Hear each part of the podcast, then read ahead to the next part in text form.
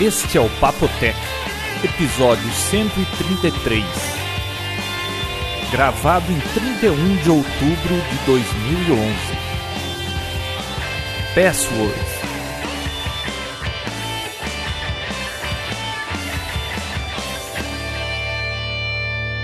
Eu sou João Roberto Gândara. Eu sou Bia Kunze. E eu, Vinícius Lobo. Tudo bem, pessoal? Por que, que você tá com essa risadinha sem vergonha na cara, Vinão? Não, eu tentei fazer uma voz meio, sei lá, diferente. De galã? De galão. Isso aí, isso aí. E aí, Bia, como é que tá em Curitiba? Tá frio? Hoje tá frio, 12 graus. Olha, é frio, Olha hein? Que beleza. Você já viu aquele áudio de as estações nas regiões do mundo, no, regiões do Brasil, a temperatura? Não. Já viu isso, Bia? Não. Ah, vou ter que colocar. É muito engraçado. É a diferença do baiano, do paulista, do carioca e do curitibano, sei lá. Ah. É muito engraçado. Como é que é? até imaginando. Acho melhor vocês ouvirem, né? Porque eu contando piada, uma negação. Ah, é, você vai pôr link, alguma coisa é, assim? um, é um link, é um arquivo do YouTube. É bem. É de um. Do pessoal aí do Sul, Bia. É, Ah, é? pessoal do Pretinho Básico. É um. Você conhece? Não. Olha, eu vi um vídeo aí que postaram no Facebook do Papotec. Como pedir um número 6 no McDonald's, você viu? Vi o pessoal cantando. né? É. E tem back vocals, você viu, Bia? Não, tenho até medo. ah, foi, é muito bacana. É, legal. Bom, eu não sei se vocês sabem, mas a página do Mas- Papotec tá fora do ar. Sim. pois é, né? Então, e o pessoal fica. Toda hora alguém aparece, ô, a página do Papotec tá fora do ar. É um Como pro- se a gente não soubesse. É. Olha, não, faz, não foi por falta de aviso, viu? Não. Olha, teve um problema político e. Problema político não é técnico. Se fosse técnico, a gente já teria arrumado fácil. É um problema político, mas que foi resolvido hoje, né, Vinão? Sim. Então, amanhã deve estar no ar a página de volta. Então, não estressa. Falando em Não, mas política. nossos ouvintes são, são pacientes, são tranquilos. Agora só não deixa eles sem episódio de podcast. Aí eles ficam Não, loucos. mas era só o blog que tá fora do ar. O, os feeds. é, você vai para todos os podcasts, desde o número 1. Um. Aliás, eu não sei quantos podcasts fazem isso, mas o Papo Tech mantém desde o número 1 um lá para todo mundo baixar, quem quiser, né? Ah, o meu também. É? É. É, mas tem outros podcasts que eu vejo que tem só alguns episódios, só os últimos. Ah, é pra economizar servidor ou é vergonha. A gente que devia ter vergonha de manter o número 1, um, né, Vinão? Todo Eita, mundo tem podcast vergonha ruim, né? número um. Nossa, não tem podcast que o número 1 um seja bom, viu? Pô, faz tempo que eu escuto o primeiro episódio. Acho que é uma boa, né? Vinão, eu nunca ouvi Eu também não. nenhum. Assim, eu ouço na gravação, depois edito e escuto. Mas eu nunca voltei pra ouvir os antigos. Eu tô esperando isso pra quando eu for aposentado. Eu não escuto nenhum. Nunca escutei. É, né? O Vinão não escuta nenhum episódio que sai. Nem um vídeo eu assisti. Se não assistiu o vídeo. Não, assisti, tô brincando. Ah, Bom, então. E o Vamos. seu, Bia? Quando é que você volta com o seu? Vamos ver. Calma. Nossa, Ixi, vamos ela, ver ela tá um muito ano. enrolada, viu? Se ela tiver Um enrolada que que nem tá eu, Vamos Ver. eu tô sem tempo pra nada. Hum. Nada, nada, nada. Ó, Então tá. vamos então às notícias? O que que você tem? de bom aí, João? O que que você tem de interessante aí? Eu perguntei primeiro. Pra mim? É claro que é pra você. Ah, tá. O rapper americano anunciou que vai lançar um, um site de busca melhor do que o do Google e o Bing. Nossa. Por que, que ele acredita nisso? Eu não sei se é golpe de marketing ou se realmente o cara tá investindo nisso aí, né? Quem que é o cidadão? Você acredita que eu li o nome dele, mas não lembro? Você falou que é um rapper. Não, é um rapper tão famoso. Ele fez sucesso nos anos 90. Jay-Z, MC Hammer. Não, esses são atuais. Fez sucesso nos anos 90 e sumiu, mas ele é um rapper, não deixa de ser um rapper. E ele. Ah, Hammer é o nome dele. MC Hammer. É. Ah, é um que brigou com aquela. Como chama aquela carequinha lá que cantou no show do Pink Floyd The Wall live em Berlim lá, uma que cantou careca. Sinal Connor. Que ele. Não sei que briga que ele teve com ela lá, que ele falou que pagava a passagem dela de volta pra Londres. Ô, louco. É, isso foi nos anos 90. Então, esse Ele era bem quenqueiro, hein? É, então ele agora resolveu entrar nesse meio aí. Diz que vai fazer um. Na verdade, ele já trabalha nessa área e vai fazer um buscador que é diferente dos outros. Ele é um buscador semântico. Quer dizer, ele vai procurar os resultados na internet através dos significados contextuais das palavras que você procura. Não só a palavra por si só, mas o que ela significa e os sinônimos e tudo mais. Pegou barulho meu aqui? Eu tô fechando todas as, as janelas, portas e. Tá uma algazarra que, nossa, umas, tem umas 15 crianças, tudo vestido de monstrinho.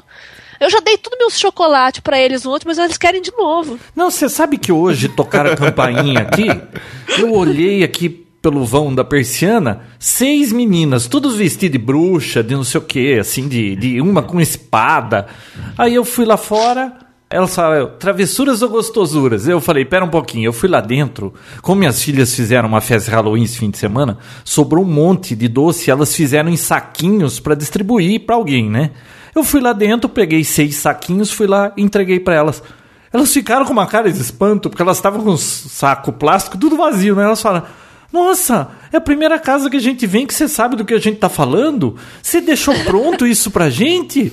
Nossa, coitados, saíram todos felizes daqui. Porque isso não é uma tradição aqui no Brasil, né? É. Não, eu, que, bom, eu queria que isso tivesse na minha idade. Eu fazer isso agora, acho que pega mal, mas É. eu queria poder jogar papel higiênico dos outros, tocar o terror, mas. agora fica chato, né? Sair pedindo. Ô, Vinão, você não teve infância, não? Não, eu tive, mas não tinha Halloween na minha época. Isso aí não existia. É, no meu tempo só escola de inglês e olhe lá. É, isso é coisa de americano, besta. Pelo que eu sei, isso aí é em algum paísinho da Europa lá que, que apareceu, não é coisa americana. Posso estar errado. É, é europeu, É exatamente. europeu, não é? Celta. Eu não sei se é na Romênia, sei lá. Celta. Da onde? Celta. Celta? Grego? Não, lá perto da Grécia? É aquela região lá da norte da Inglaterra, Escócia. Então, Já deu doce pras crianças aí? ouvi não. E esse buscador aí vai bater o Google e o Bing? Diz ele que vai. Ah, próximo. Não, Próximo. bateu o Bing eu até aceito. Olha, o Bing é muito bom, cara. Quando eu preciso de imagem, eu prefiro ele do que o Google. Eu só uso o Bing quando ele é padrão em algum computador e eu não tô com saco de mudar. Aí eu uso, mas eu logo percebo e mudo pro Google. Ah, quando eu vou procurar imagem, eu dou preferência pra ele. Eu vejo graça nenhuma. Você usa o Bing, Bia? Eu às vezes uso, sim, eu alterno. É, eu deixei no meu Windows como padrão também. E tá usando com frequência?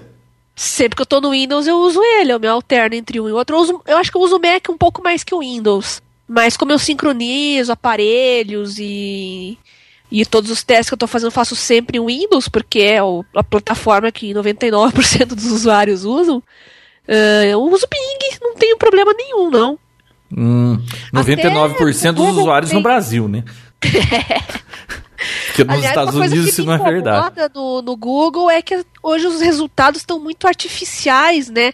Tem tanto método, tanto truque pra você aparecer na primeira página sobre um determinado assunto. Tem um nome técnico, eu não, eu não entendo muito disso aí, né? Mas tem um nome técnico que você mascara, dá um jeito da tua empresa ou do teu site, baseado em algumas palavras-chave, aparecer sempre na primeira página quando alguém buscar por aquele termo.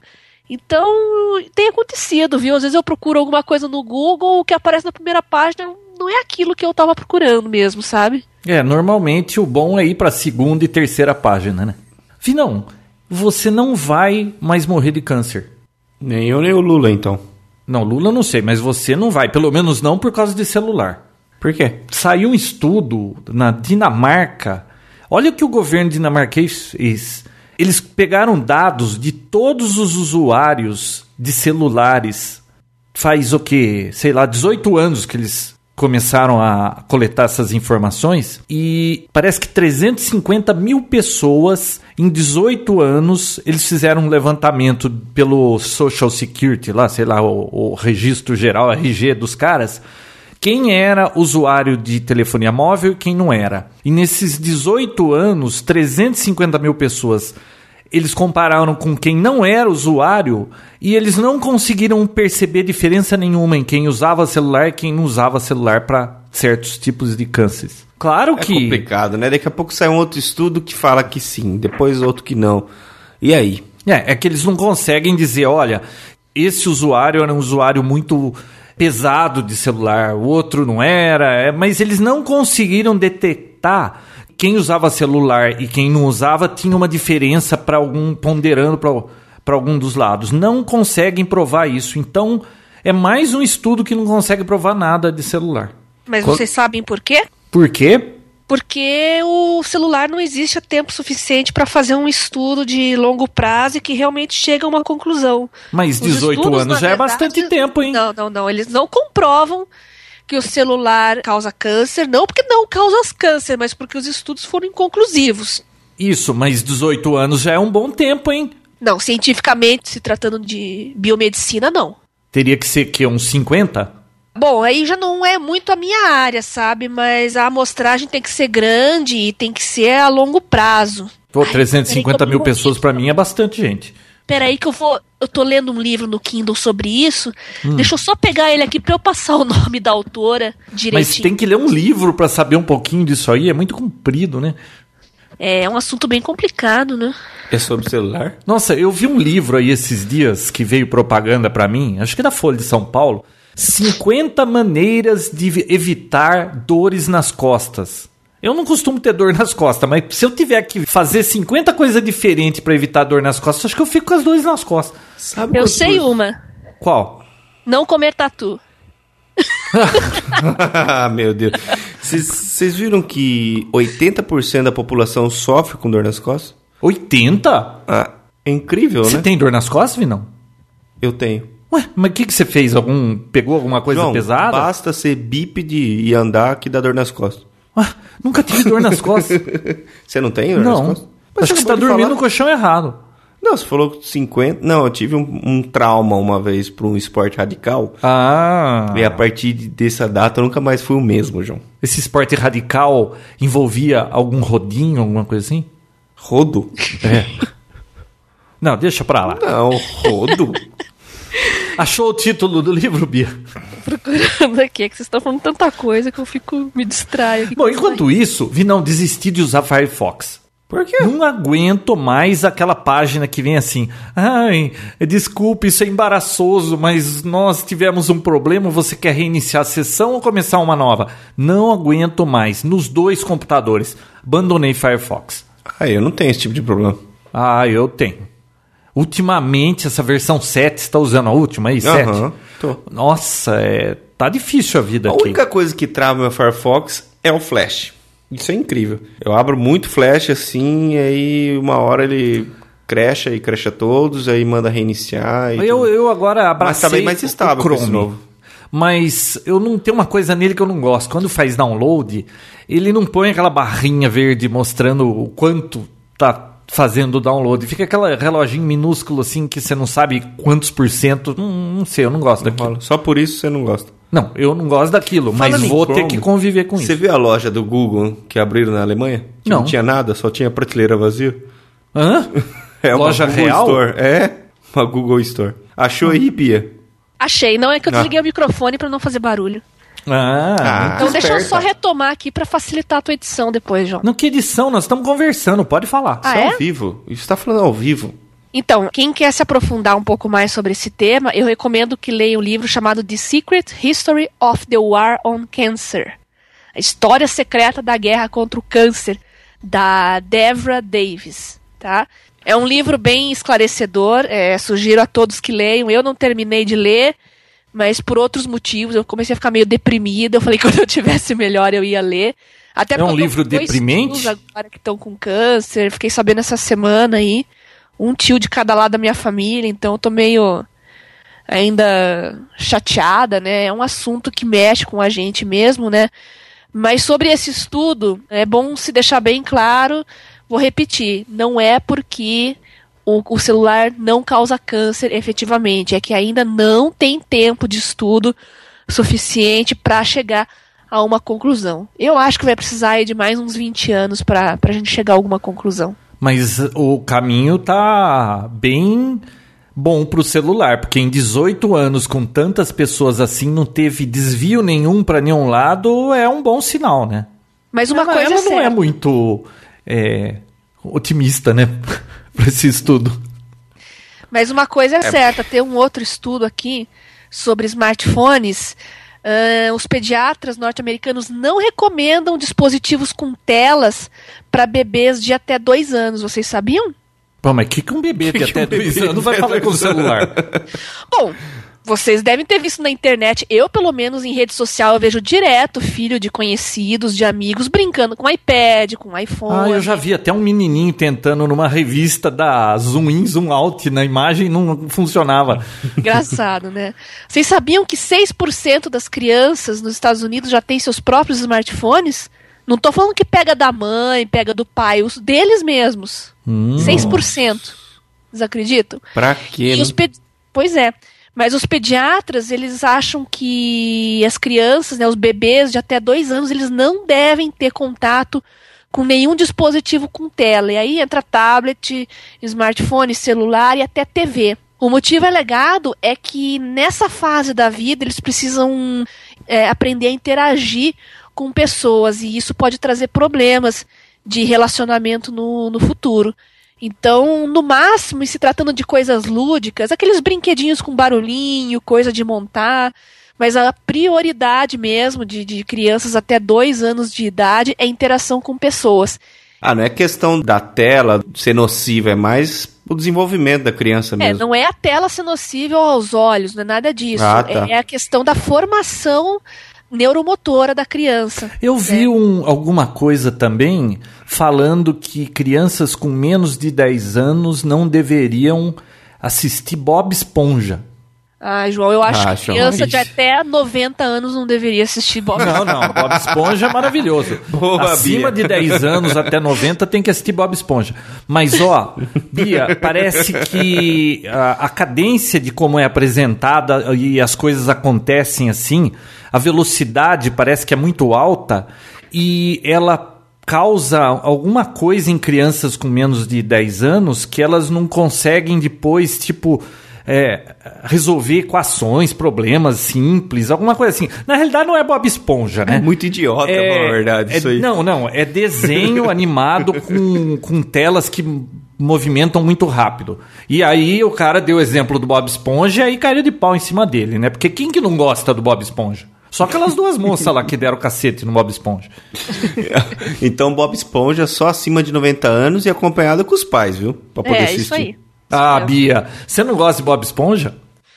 Ah, não, não sou muito fã, não. Não, é porque você não assistiu os episódios certos. Quando você vier pra cá outra vez, eu vou te fazer um, uma maratona de Bob Esponja. Eu vou te mostrar três episódios. Coitada. Tá Viu, falando Mas de criança não poder fazer coisa. Deixa eu terminar o assunto aqui ah. que vocês me cortaram. Então, é, eu falei informação neuromotora, na verdade é formação cognitiva. Inclusive, tem uma médica aqui da Associação Americana de Pediatria que fala assim: o ideal é que o bebê estabeleça relações.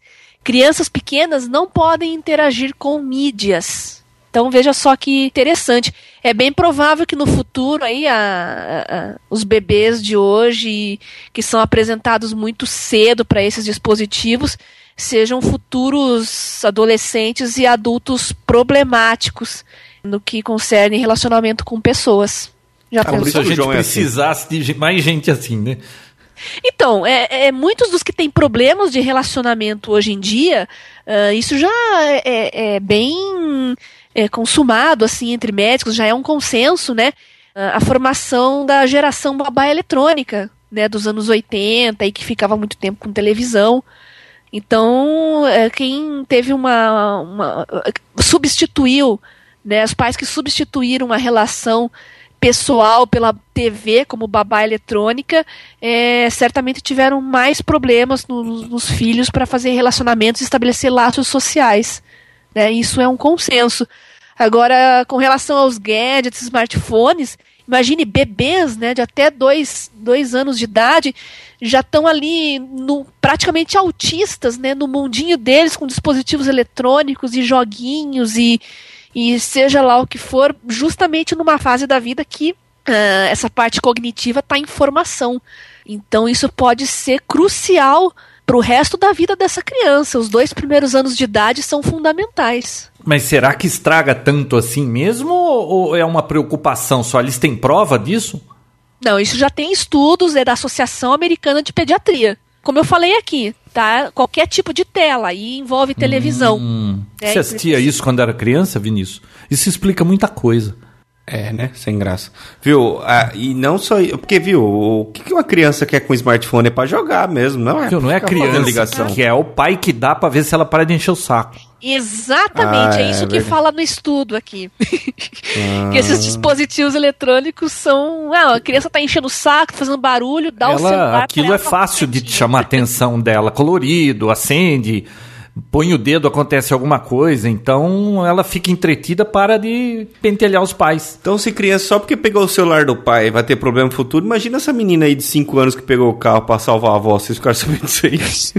Não. Bom, vamos pro próximo assunto. Bom, é, eu vou apresentar para vocês o Marco Vanossi. Vejam só que história interessante. Ano passado ele mandou um e-mail para mim que ele estava começando com um projeto, uma startup, criando um aplicativo para iPhone sobre realidade aumentada, busca visual. Eu até fiz um post no meu blog a respeito. Agora vejam só, passou um ano, um pouquinho mais de um ano, ele voltou a me mandar um e-mail, falou: Olha, sou eu, tudo bem? Fui entrevistar no programa do Jô, hoje estou morando no Vale do Silício. Eu falei: "Pé- Peraí, para tudo. Como é que é? Mas tão rápido assim. Aí verdade. Convidei ele a participar do podcast aqui e contar um pouco da história dele. Tudo bom, Marco? Claro, tudo bem, tudo jóia, Bia. Então, deixa eu contar essa história. Realmente foi, é, foi uma coisa bem inusitada, né? Inclusive, eu tinha te mandado até um link para uma, uma entrevista no programa do Jô, né? Que o Jô Isso. Soares acabou também conversando um pouquinho comigo sobre isso. É, o que aconteceu foi que no final do ano passado, é, eu conheci uma moça que chama Ba- Bad Young, né? E ela mora em São Francisco, ela é brasileira, mora há cinco anos lá e veio aqui pro Brasil no ano passado com a ideia de, de selecionar um grupo de startups brasileiras, de sete startups, e apresentar o Vale do Silício, né? Mostrar toda essa cultura que tem, que tem por lá. Então nós fomos nessa viagem que ficou chamada de Tech Mission, né?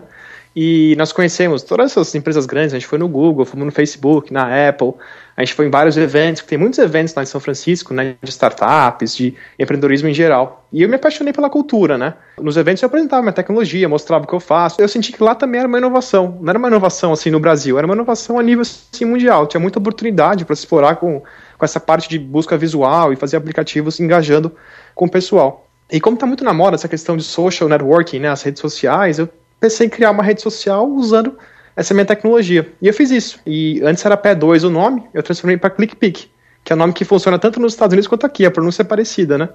Então eu lancei a ClickPick ah, agora no começo do ano.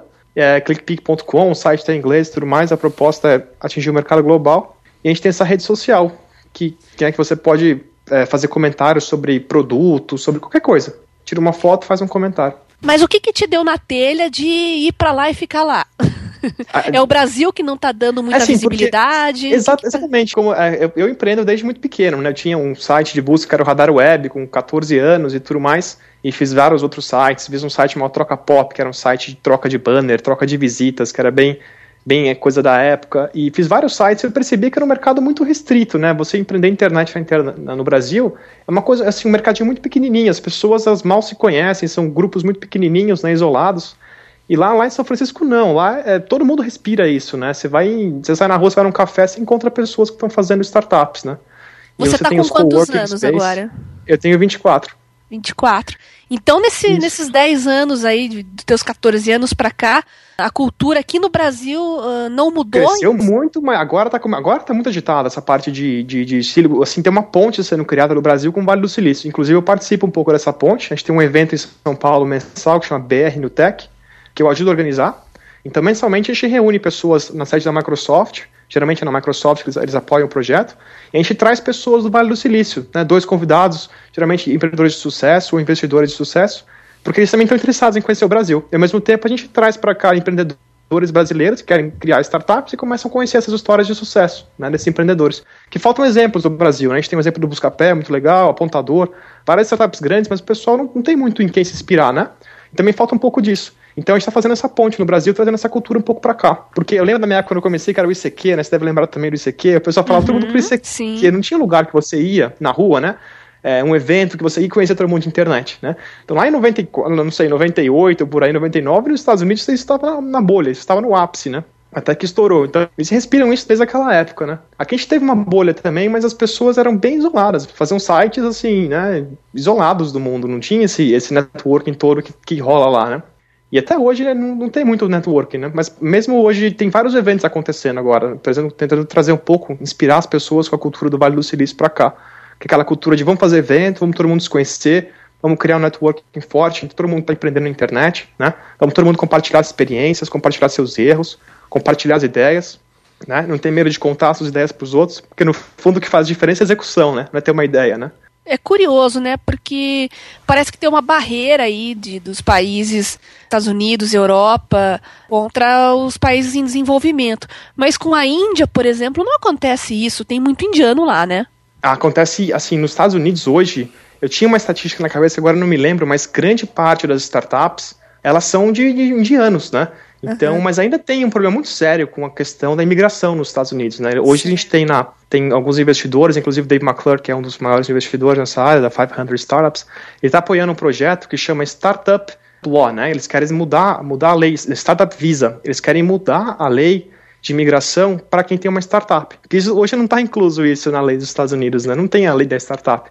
Então, se você é um empreendedor e quer se mudar para o Vale do Silício, você não consegue, porque estrangeiro não pode se mudar para lá para trabalhar. Ou você tem que ter uma, uma bolsa de alguém te pedindo para ir para lá. É. Você não pode ir para lá com visto de, de, de, business ou turista e abrir uma empresa. Né? Certo. Né? Uhum. Então, tem, sério, tem várias limitações. Então, isso é um problema muito sério. As pessoas criam empresas lá, mas elas não conseguem ficar mais do que 3, 4 meses. Né? A não ser que você receba um investimento muito grande, mas a maioria não recebe, a maioria começa pequeno, né?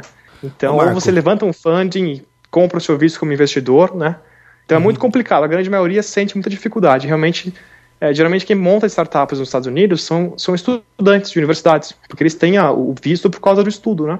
Ô Marco, mas entendendo o seu software, eu, eu tive a oportunidade de, de ver o demo e tudo mais e tal. Claro. Uh, como é que ele está hoje? Porque assim, na época ele estava em fase de teste, você tirava meio sim, que uma sim, foto época, do objeto e ele falava o que era. Isso. Como é que está hoje? Na época tá focado no e-commerce. Ou seja, você tira uma foto de um produto, né, e ele te fala os preços em sites de busca como Buscapé, Mercado Livre, etc. Só que a gente percebeu? A gente tinha um banco de dados muito limitado, eram só DVDs e livros, e não era um banco muito grande. Porque a gente, a gente percebeu que há essa dificuldade em conseguir juntar esse banco de dados. Então o que a gente pensou? A gente pensou o seguinte, então não vamos a gente começar a correr atrás de, de, de, quem tem as imagens, né? Porque você não pode simplesmente na internet baixar essas imagens, porque ela não tem Sim. uma qualidade muito boa. Não uhum. pode fazer um robô e baixar as imagens da internet. Então a gente teve que fazer o seguinte: a gente tinha que fazer parcerias com as empresas que têm essas capas de DVD e revistas para conseguir montar um banco de dados bom. Só que isso demora muito tempo, tem uma fricção muito grande aí, você falar com cada um desses players, etc. Então o que a gente decidiu foi o seguinte: a gente, a gente decidiu lançar uma rede social onde os próprios usuários é que vão constituir o nosso banco de dados. Então, se você tira uma foto hoje de um produto que não está na nossa rede social, você inclui aquele produto. Então, vamos supor que eu estou numa cidadezinha pequenininha no interior, que tem a manteiga de uma fazendinha que tem só ali. Então, e eu não tenho essa manteiga no meu banco de dados. Se eu, algum usuário naquela região tirar uma foto daquela manteiga, ele não vai mostrar nenhum resultado. Mas você, como usuário, pode falar: Poxa, essa é a manteiga da minha, da minha região. Então, a primeira vez que você tira a foto, você pode nomear essa foto com, com, essa, com essa característica. Então, na próxima vez que alguém tirar foto daquela mesma coisa, vai aparecer o nome. Então, o que, que eu estou fazendo? Eu estou fazendo o usuário criar o conteúdo do meu banco de dados. Eu estou fazendo um crowdsourcing né, do meu banco de dados. Porque o, o, o esforço para se criar um banco de dados é muito complicado. Entendi. Né? E... e... essa é a primeira etapa. E a segunda e... etapa é começar a colocar parcerias com, por exemplo, revistas, jornais, que são realmente os veículos que têm grande distribuição, né, grande massa. Então você compra uma revista e a revista vai ter uma integração com a nossa tecnologia. Você pode acessar conteúdos extras, que é aquela demonstração do programa do Jô. Legal. E seu, o seu software já está disponível e compatível para quais plataformas? Está disponível. Você pode usar hoje no iPad e no iPhone, no iPad 2 que tem a câmera, né? Uhum. Então você baixa o aplicativo hoje, você se cadastra, cria lá o seu login, você já pode começar a, a tirar fotografias e ver a opinião das pessoas sobre aquelas fotografias. Você tira uma foto de uma coca, você vê todo mundo falando sobre a coca e etc. Né? E tudo isso compartilhado com o Facebook etc. Né? Aí no social loop né? das redes sociais. E nós também temos uma outra tecnologia, que é a tecnologia de reconhecimento de som.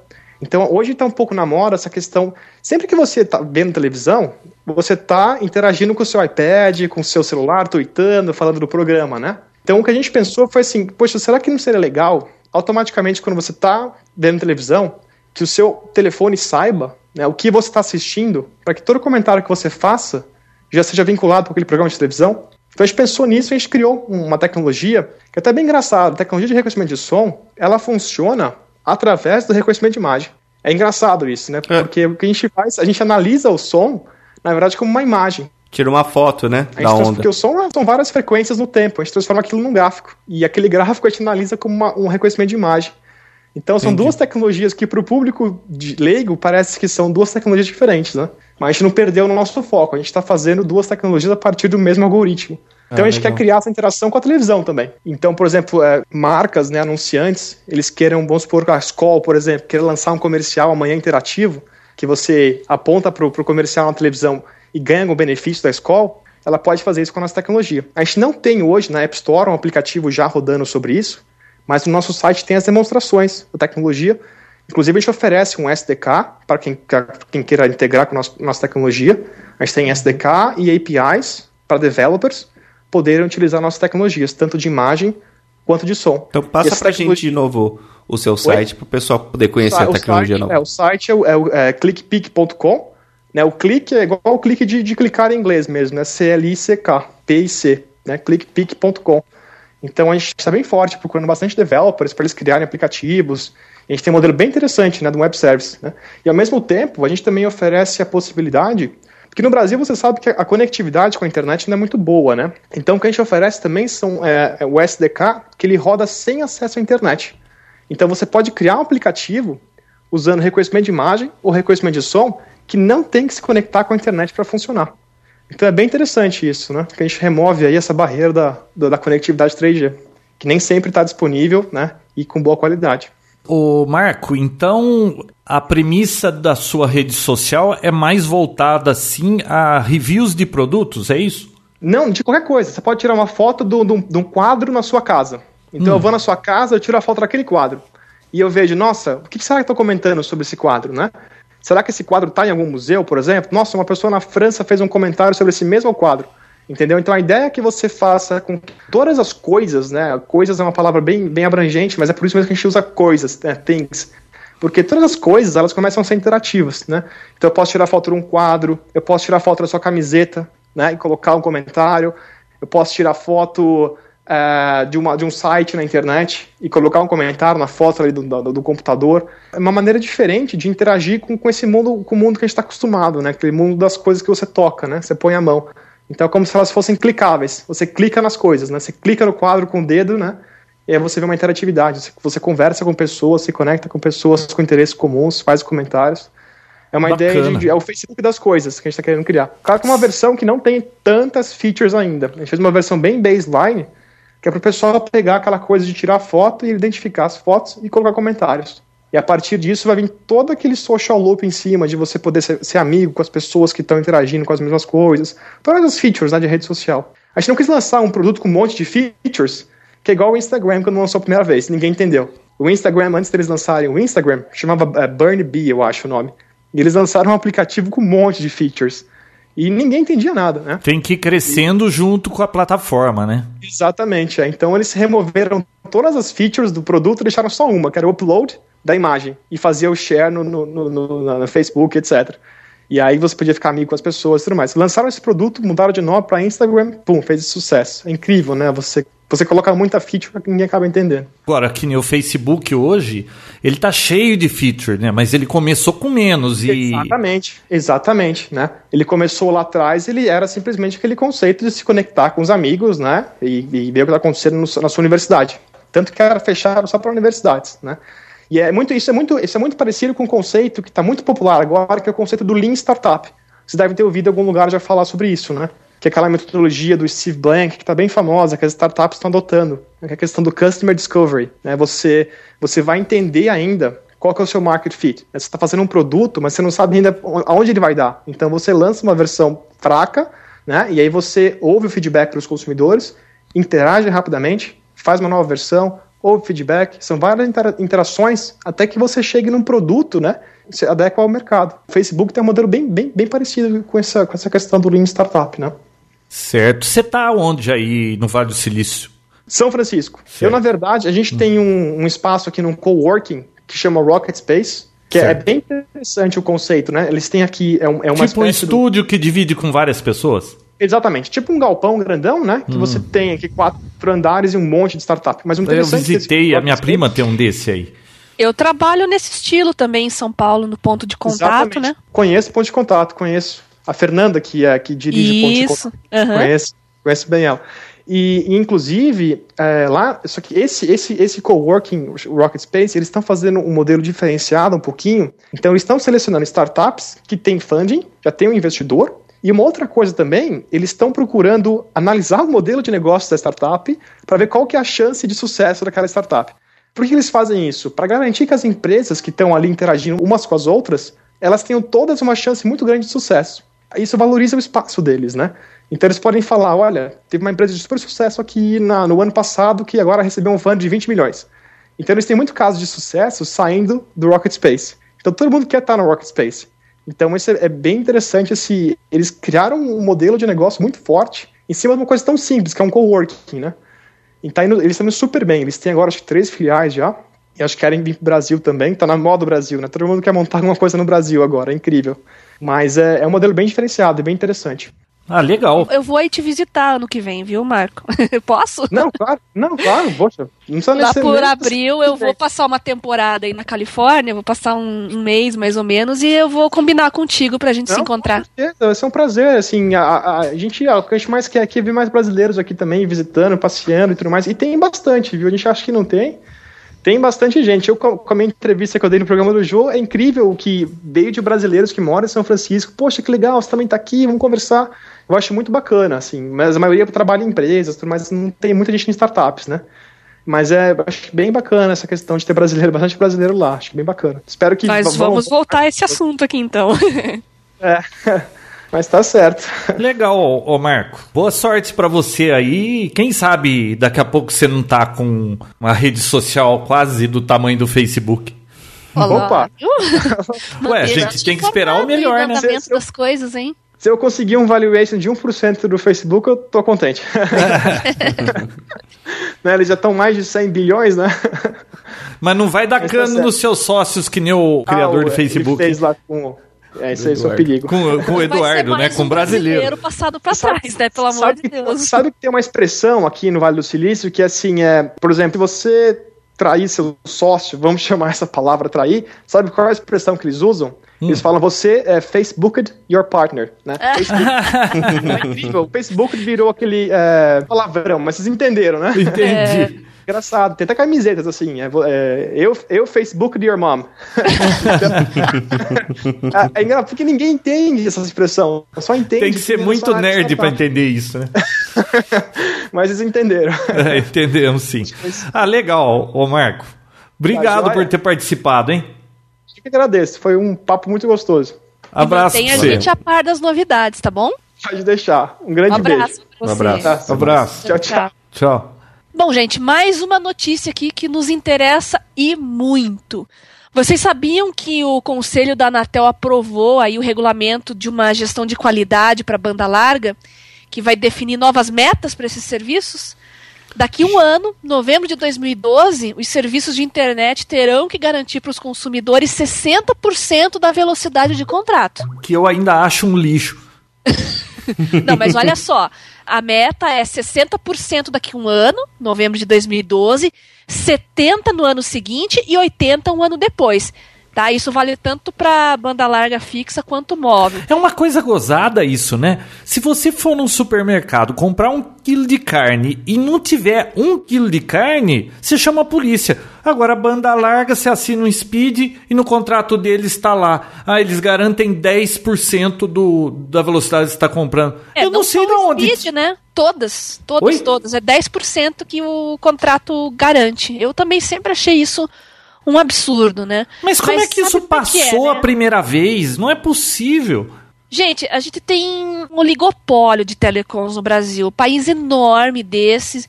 E a grande verdade é que as operadoras de banda larga fixa e móvel, há uma tendência de fusão. Aí, por exemplo, a gente tem a Ambratel com Net, com Claro, Telefônica e Vivo. Então temos pequenos grupinhos assim que viraram conglomerados de serviços Então tem pouca concorrência, eles fazem um lobby muito forte no governo, eles têm pessoas dentro do governo que defendem seus interesses, né? Essa que é a grande verdade. Então a gente está na mão desse pessoal aí. A gente tem que pressionar a Anatel. Bom, eu não posso reclamar muito, porque o meu link de 5 mega sempre dá 4,760, sempre. Às vezes está um pouquinho menos, mas eu não posso reclamar. Ele está bem próximo da realidade. Mas eu me lembro quando eu tinha o Speed, nossa, às vezes dava uns gargalos naquilo. E o pessoal reclama também de cabo, né? Porque cabo é um problema. Dependendo de quantas pessoas estão usando naquele momento, a coisa vai pro buraco mesmo, né? Agora estão dizendo que vai chegar a GVT aqui, eu ouço falar muito bem da GVT. Ah, eu uso a GVT aqui, não abro mão. Eu acho que eu comentei isso em podcasts anteriores. Já vieram concorrentes aí me oferecer pacotes similares, mais baratos, e eu boto todas para correr. Mas aqui ainda não chegou a GVT, né? Mas isso é essa, essa lei já é um primeiro passo, né? Porque hoje em dia a gente tá calçado uns 10%, e fazer o quê, né? Mas para mobilidade eu acho que vai funcionar muito mais ainda, porque tecnologia 3G é sofrido. E por falar em 3G, vocês sabiam que a Anatel já agendou um leilão aí da frequência de 2,5 GB para janeiro do ano que vem? LTE, gente. 4G. Nossa, chegou rápido aqui, né? Qual a velocidade é leilão, de 4G? Né? Leilão, gente, calma, calma. leilão, até Não. a coisa rolar. Então, é, o LTE, é, a velocidade do LTE é, de pico é bem alta, né? É, aí é até 300 megabits por segundo, né? Nossa, já imaginou o seu telefone ter uns 300 megabits? No, no 3G, quando acho que o máximo de pico é 2 mega, né? Pois é. Mas o mas... meu não dá isso de jeito nenhum aqui mas americano. Dá um chorado. O Tem meu que aqui contar os 10%, João. Ah, eu esqueci dessa parte. É, eu acho que vai fazer grande diferença nos aparelhos móveis mesmo, viu? É, não se esqueçam que o LTE também vai acabar com esse negócio de canal de voz e canal de dados, tá? Todo celular vai ser um IP, é um canal só. É mais esperto, né? É, eu acho que isso vai trazer maior competitividade em relação a serviços também. Eu acredito que vai baratear e aumentar a oferta pra gente. Teoricamente, né, pessoal, aqui no Brasil a gente nunca é sempre um Kinder Ovo, né? Sempre tem uma surpresa dentro. Nunca se sabe. Mas quem sabe agora a videoconferência do celular começa a funcionar legalzinho, né? Pelo é. 3G ou pelo 4G, no caso. Bom, mas vamos ver também se esse leilão vai sair. Já tem operador aí que está pedindo para adiar. A principal alegação das operadoras aqui no Brasil é que elas ainda não receberam retorno de todo o investimento feito na implementação do 3G. Ah, né? Começou a miguelagem, então. Ih, pois é, então o mimimi, né?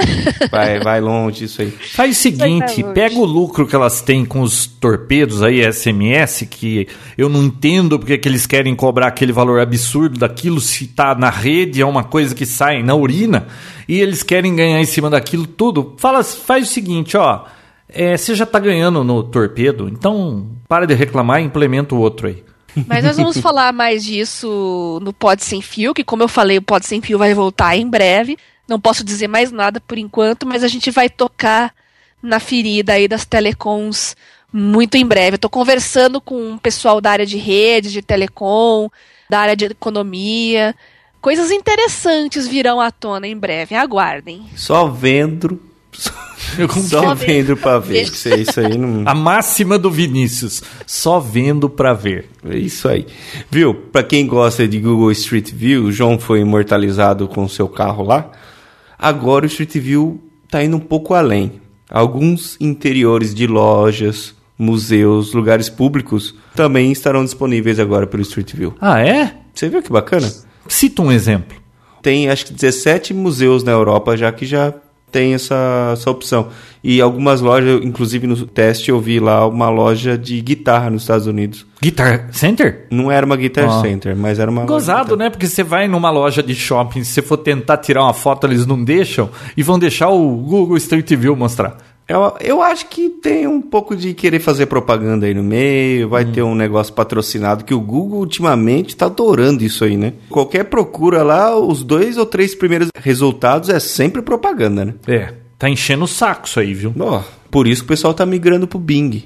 Nossa, sabe o que me irrita? Quando você vai ver algum vídeo, tem uma propaganda de 30 segundos antes e você tem que ver a propaganda antes de ver o vídeo.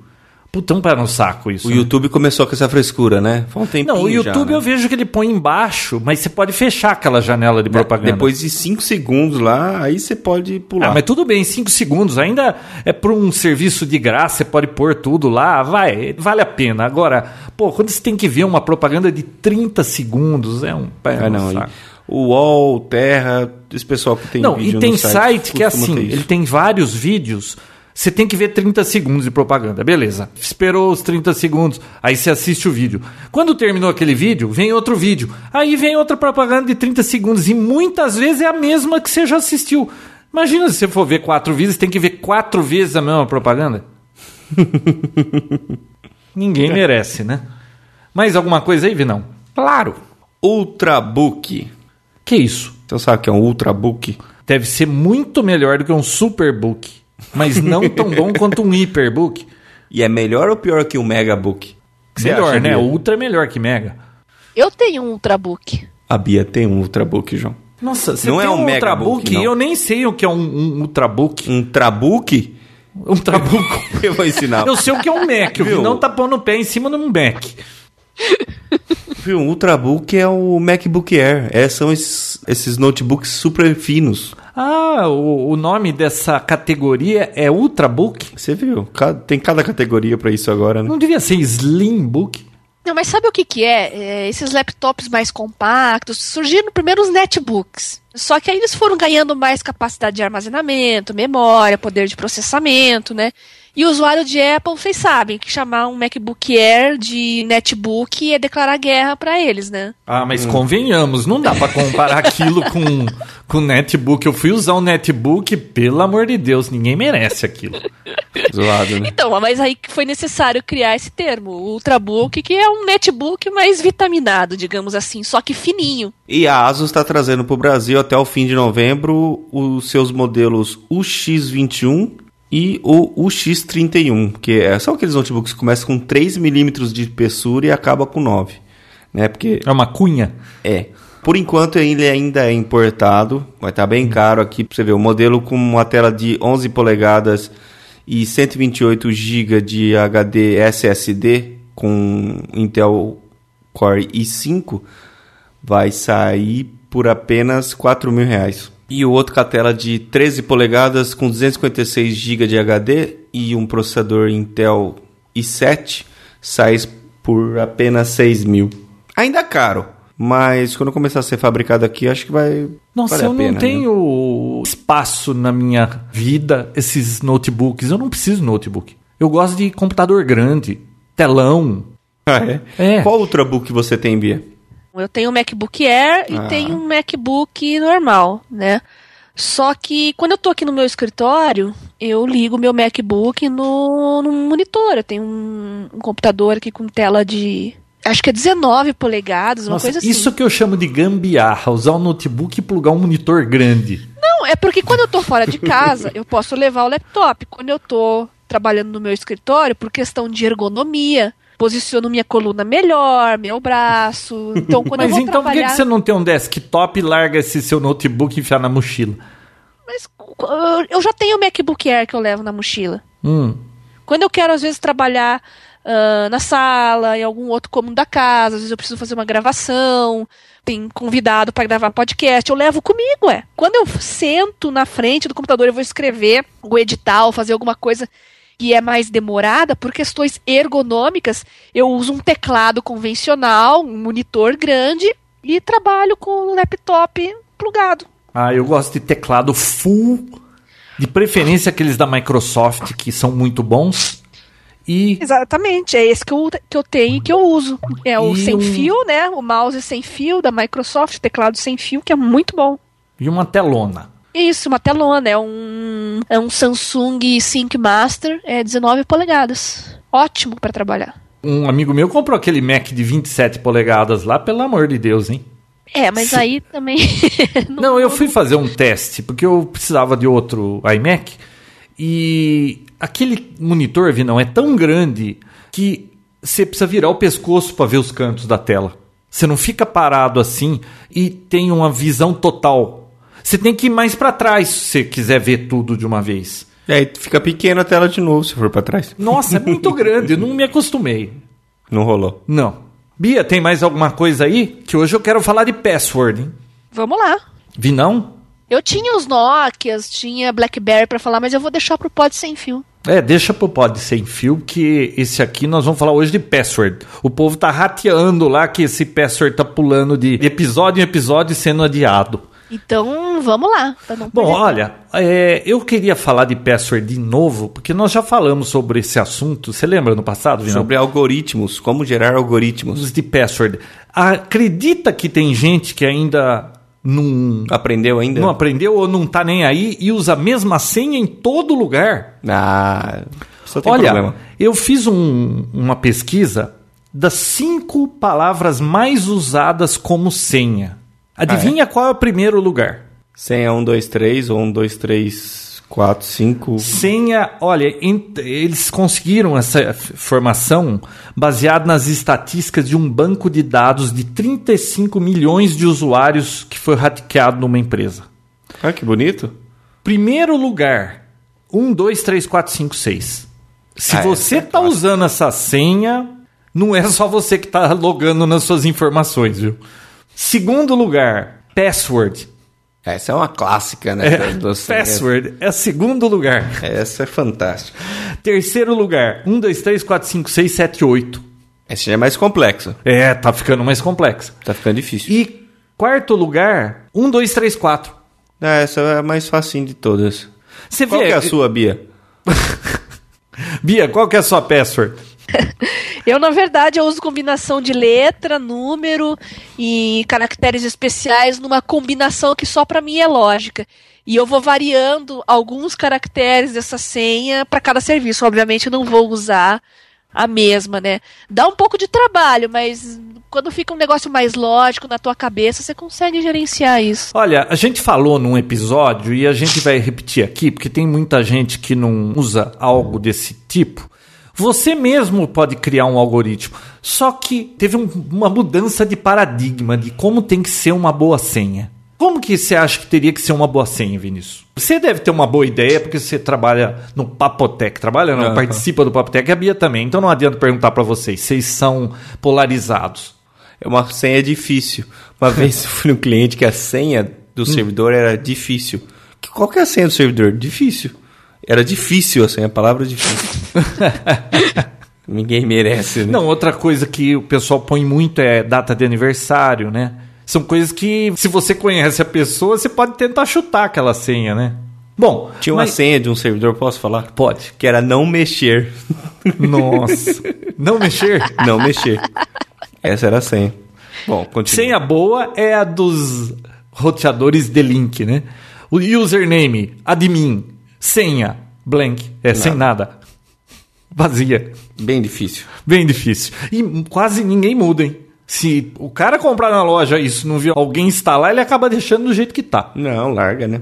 É. Melhor largar. Então, uma boa ideia de como você gerar uma senha, e, e é um saco esse negócio de senha, porque cada. Você não vai usar a mesma senha para todo lugar. A maioria das pessoas usa a mesma senha para todo lugar. Se você descobrir a senha. Tem um amigo meu, sabe qual é a senha que ele usa?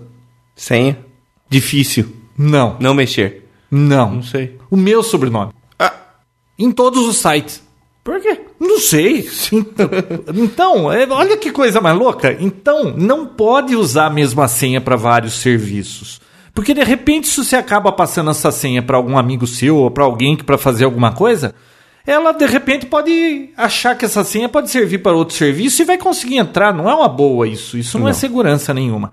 Então, olha, uma boa senha é que para cada serviço ela seja diferente. Por exemplo, você vai criar uma senha para você no Facebook. Cria um algoritmo, ou seja, uma forma de criar a sua senha. Você pega um pedaço de papel e faz algo assim: olha, eu vou criar um algoritmo. Eu vou usar as três primeiras letras do site, o número de letras que tem o site vezes três e as Pre- três últimas letras do site de trás para frente, sendo que a última letra é maiúscula. Pode parecer um negócio complexo, mas você pega, vamos lá, Facebook. Eu vou pegar o F, A e o C. Quantas letras tem no Facebook? Oito. Hum. Então você põe F, A, C, 8 vezes 3, 24. Aí você coloca 24 e as três últimas, book, né? O, O, K. Só que de trás para frente. K, O, O. Hum. Pronto, você tem uma senha que, puta senha complicada, mas você vai usar sempre esse algoritmo. Quando você entrar, vamos dizer, na Microsoft, a senha da Microsoft vai ser as três primeiras letras. Microsoft, sei lá, tem nove, vezes três, 27. E o final. Então, você fazendo sempre isso, cada site vai ter uma letra, você vai guardar esse algoritmo e vai ter um para cada lugar diferente. Mas aí eu estava vendo um programa daquele Security Now do Steve Gibson e ele estava falando assim: olha, nós percebemos uma coisa que pode não fazer muito sentido, mas nós testamos e é extremamente seguro. Sabe o que é uma senha segura? A gente tem ideia de que uma senha segura é uma senha que tenha pelo menos oito caracteres, tenha maiúsculo, minúsculo, números e símbolos especiais. É. Bom, se você usar uma senha colocando isso, você já vai complicar a vida de quem quer hackear a sua senha. Porque, por exemplo, se a pessoa quer hackear a sua senha e você usa uma palavra difícil, literalmente esse difícil do seu amigo do servidor aí, a palavra difícil, uhum. isso é uma palavra de dicionário ele quebra aquilo muito rápido, porque quando o cara vai tentar quebrar um site, descobrir senha, ele vai tentar rodar primeiro um dicionário e ver se são palavras que tem no dicionário. Quando ele não consegue abrir por conta de, de uma palavra que seja no dicionário, porque você criou uma palavra inventada, ele vai ter que ir para força bruta. Força bruta, o que, que é? Começar lá. A, B, C, D, terminou o alfabeto? A, A, A, B, A, C, terminou o alfabeto. A, A, B, variando números. E isso vai longe, dá um trabalho desgraçado. E o Steve Gibson, ele fez um aplicativo que você digita a sua senha e ele vai dizer para você quão segura essa senha. Ou seja, quanto tempo levariam para quebrar sua senha se for local, ou seja, alguém rodando um, um força bruta direto na sua máquina, ou via internet, que é mais demorado. Então, olha que interessante. Você digita uma senha. Por exemplo, difícil. Só tem letra minúscula nessa palavra. Olha, ela levaria para ser quebrada online via internet 3,19 meses. É tempo pra caramba via é internet, bastante, né? Uh -huh. Mas olha o tempo offline se o cara tivesse na sua máquina. 0,08 segundos. Meu Deus. Então, difícil não é uma palavra difícil. Mas aí, se você. Vamos colocar difícil com D maiúsculo. Difícil. Você só colocou uma letra maiúscula. Uhum. Online levaria 33 anos para eles conseguirem quebrar a sua senha. Ah, louco. Mas local, 10 segundos. Ainda... Deixa difícil, então, com D maiúsculo já, já tá Não, bom. já complicou. Já tá e bom. se você colocar, ao invés do L no fim, tirar o L e colocar o número 1? 1.14 séculos levaria online hum. e 35 segundos se ele tivesse na tua máquina. Ainda assim, na tua máquina é um problema, porque em 35 segundos ele quebra a sua senha. Certo? É, é, não tá legal ainda não. Agora, olha Se que... escrever mais difícil. Ah, lógico que aumentando vai piorar. Mas olha só qual que foi a sacada. Você não precisa arranjar uma senha complicadíssima que você não vai conseguir lembrar nunca. Você só precisa achar uma coisa que você se lembre, mas que seja longa. Olha a ideia do cara. Se você pegar uma palavra, vamos dizer que você vai entrar no Facebook. F maiúsculo. Face. Quatro letras. O Facebook tem oito caracteres. Hum. Face 8. E agora, ó, nós já usamos maiúscula, minúscula e um número. Agora vamos fazer assim: uma senha com 15 caracteres é longa e complexa. Sim. Quantos tem? 1, 2, 3, 4, 5. Você colocar 10 pontos só para chegar até 15 caracteres. 1, 2, 3, 4, 5, 6, 7, 8, 9, 10. Ou seja, sua senha você sempre faria assim: as quatro primeiras letras do site, sendo a primeira em maiúscula, e o número de caracteres que tem o tamanho do site. Facebook tem 8. E aí você completa para chegar no 15 com pontos. É fácil guardar Sim. isso, não é? Vinão, levaria 1.49 centenas de milhares de trilhões de séculos online. E localmente, com força bruta, levaria 1.5 bilhões de séculos para ele quebrar. Só porque você deixou a senha com o tamanho de 15 caracteres, embora seja fácil de lembrar, Face 8 e o que faltar para chegar no 15 de pontinhos, você já fez uma senha tremendamente complicada de ser quebrada. Isso por força bruta, sendo que a pessoa não sabe nada de você, mas se alguém vê você digitando, aí já Não, não. complica. Engenharia social, ninguém vence isso, cara. Se o cara puser um keylogger ou ele vê você digitando, aí não tem. Isso não tem jeito. Eu tô falando de você encontrar uma senha fácil. E Ah, esse tá. site do, do Steve Gibson, olha que bacana. Ele mostra, olha, eu usei sim. Ele vai acendendo os LEDs para letra maiúscula, minúscula, ter mais 10 dígitos. Olha que bacana, ele vai te mostrando toda a combinação. Então eu vou passar o link pro pessoal. O link é fácil, ó. É www.grc.com haystack.htm. Haystack é Hotel Alpha Yankee Sierra Tango Alpha Charlie Kilo.htm. Eu vou colocar o link lá no site e você experimenta a sua senha. Quando você cria uma senha, você experimenta e digita a senha lá para ver o que, que vira. Muito bem. Gostou da dica, Bia? Muito bom. Só tenho uma pergunta muito inteligente pra fazer. Ah, perguntas inteligentes merecem respostas estúpidas. Pode perguntar. Quem que se dedicaria aí a um milhão de anos pra quebrar a senha do e-mail de alguém, exceto da Scarlett Johansson? Olha, embora seja medido em milhares, bilhões de anos e séculos, isso é pro poder de processamento que a gente tem hoje, né, Bia? Você sabe que daqui dois anos, de repente, a gente pode ter uma máquina poderosa, ou vamos dizer que alguém utilize um processamento em nuvem e ele consiga quebrar esse negócio em menos tempo, né? Mas para um mortal comum, né? Qual, qual que seria o interesse de repente invadir um webmail? Porque as pessoas podem pensar assim: ah, para que, que eu vou tomar tanto cuidado com, com a minha senha? E se eu só uso para mandar PowerPoint de gatinho, corrente, esse tipo de coisa? Talvez para usar como um e-mail zumbi para mandar spam seria uma possibilidade? Eu gostaria de ter a senha do Facebook do João. Ele ia contar muito, cara. Ia ser. ia não, ser não. legal, aí, né? é, por exemplo, você ia pegar um, um cara que nem o Vinícius, Ah lá. que é um agitador, ele ia ficar pichando lá o meu Facebook. Com Mas certeza. eu, sinceramente, eu não tenho tanta preocupação, a não ser com informações bancárias que alguém pode te passar a mão na- no dinheiro. Viu, se alguém descobrir a hum, senha de alguma coisa, não vai achar nada de interessante. Eu acho que celebridade tem que se preocupar com isso. É, inclusive quando o Obama ganhou as eleições, ele, ele sempre usou muito rede social, e-mail, tinha um BlackBerry, né? Ele foi proibido de utilizar, né? Ah, eu lembro. Não, você não pode usar isso aí. Você tem que usar criptografado. Não, o, o BlackBerry já é criptografado. não, não, mas um sistema deles lá.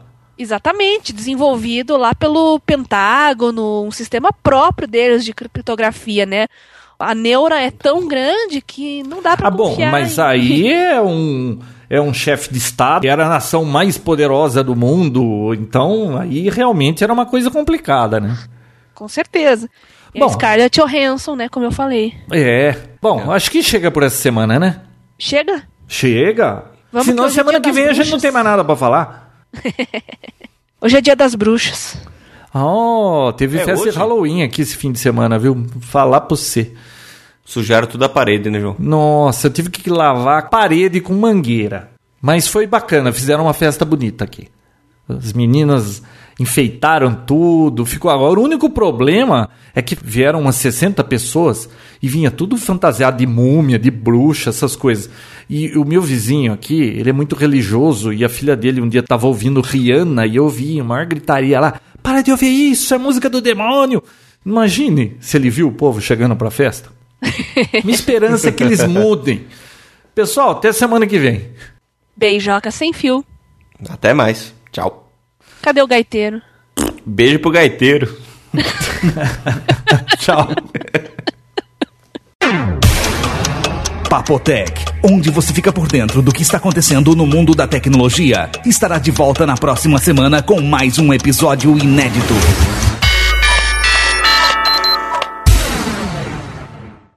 Então, Sorte som aí, sorte som. Sorte som. Ah, tá no Windows, nós estamos no Mac. Ah, já tô mandando. Beijo pro gaiteiro. Beijo pro carteiro. Uou! Sorte o som. Ô, alô, alô, alô. Eu sou o João Roberto Gândara. Eu sou o Bia Kunze. E eu, Vinícius Lobo. Eu falo animado essa parte, né? Por quê? Você tá animado Eu pra gravar animado hoje? hoje. Não sei porquê. Não, peraí, eu tive Eu não uma tenho ideia. motivo nenhum Viu? pra isso. Eu tive uma ideia. Vamos fazer uma brincadeira? Como? Ah, Eu falo assim... Ah, não vem com essas... Não, olha Eu, só. fa- eu vou acabar com a Bia Kunze, pelo jeito. Não, eu falo assim, ó. Eu não sou o Bia Kunze. Você fala, eu não sou o João Roberto Gândara. E ela fala, eu não sou o Vinícius Lobo. O que, que é? Um easter egg, isso? Não gostou? Não. Ah, então tá, vai. então, de novo, vai. Eu sou o João Roberto Gândara. eu sou o Bia Kunze. E eu, Vinícius Lobo. Tudo bem, pessoal? Por que, que você tá com essa risadinha sem vergonha na cara, Vinão? Então, é um livro bem esclarecedor. Ô, louco. Ai, não consegui segurar. Viu? É um livro bem esclarecedor, continua. Achei! Desculpa, hein? Eu fui tentar segurar Cara, no isso nunca aconteceu. meu. Não, nunca espirrei. A É culpa, o primeiro espirro do. Papotec. A culpa é da Bia. Qualquer busca que você faz no Google, pelo menos os dois, três... Prim... É pra mim? Pô, como é que toca um telefone no meio do Papotec, Vinão? Se E é o telefone do comissário Gordon. Não é o seu? Claro que não, é o seu, João. Nossa, e o pior é que a gente assim. tá numa armadilha aqui que se alguém sair daqui, não vai dar certo pra montar isso outra vez. Como todo problema, espera um pouco que passa. É, vamos É ver aquele se passa. telefone de. Uma hora passa, né?